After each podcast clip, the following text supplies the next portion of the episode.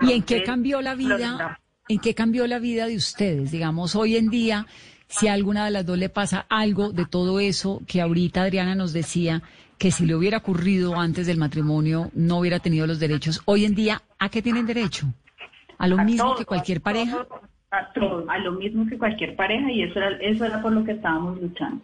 Y realmente, Vanessa, a mí me parece que eh, el tema de que hoy la noticia sea que un juez no quiso casar a una pareja de mujeres, me parece está rico escuchar eso, porque en el 2011 la noticia era que había dos mujeres que querían casarse y eso era espantoso. Y ahora lo que nos causa asombro es que sea un juez el que no quiere casar a dos es mujeres. Que... Es que es genial, a mí me pareció genial. Desde esta mañana cuando escuché al juez hablando decía, qué noticia, qué dicha en este país que eso sea noticia y no lo contrario. Y por eso, a pesar de que el juez ha hablado en todo lado, pues quería entrevistarlo aquí, pero como vieron me tiró el teléfono espantoso y sí, y ahí nos quedamos.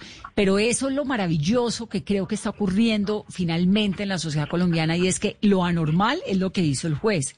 Y no importa la religión que tiene todo el mundo, sino, no, es que cómo así que este señor no las quiso casar. Eso, eso me parece que es un cambio de pensamiento muy fuerte, ¿no?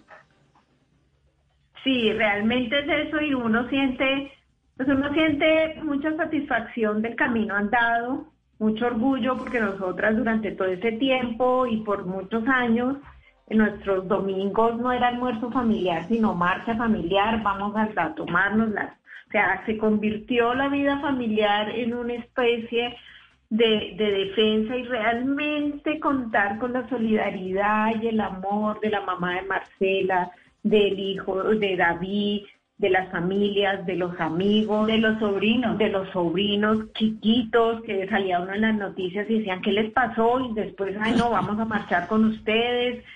Y como sentir como que ellos ya decían, bueno, ya, ya queremos. De hecho, cuando nosotras hicimos la fiesta que, pues la hicimos en medio, pues, es que nuestro matrimonio, mira, nosotros el lunes nos informa la juez que nos va a casar el viernes y, y pues organizar un matrimonio en tres días, cuatro días, pues ya verás que las bodas regulares, digámoslas así, se organizan con tres, cuatro meses y realmente nosotros contamos con toda la solidaridad de todo el mundo y en medio de esa semana anularon el primer matrimonio que se había hecho.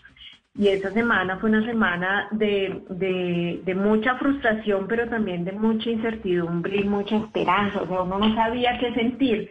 Y casarnos pues fue realmente una gran, gran fortuna, no solamente para nosotras, nuestra vida en términos generales cambió porque dejamos de ir a marchas y, y estar saliendo y de estar en los medios exponiéndonos, porque a veces también la familia nos decía, por favor cuídense, y ellos vivían, eran más preocupados porque no nos pasara nada especialmente, pero, pero hoy en día uno se siente muy orgulloso cuando cuando las mujeres y los hombres deciden casarse y sencillamente pues nos llega a veces la tarjeta de invitación de nos vamos a casar o la noticia o saber que es fácil que las, las personas se casen, ¿no?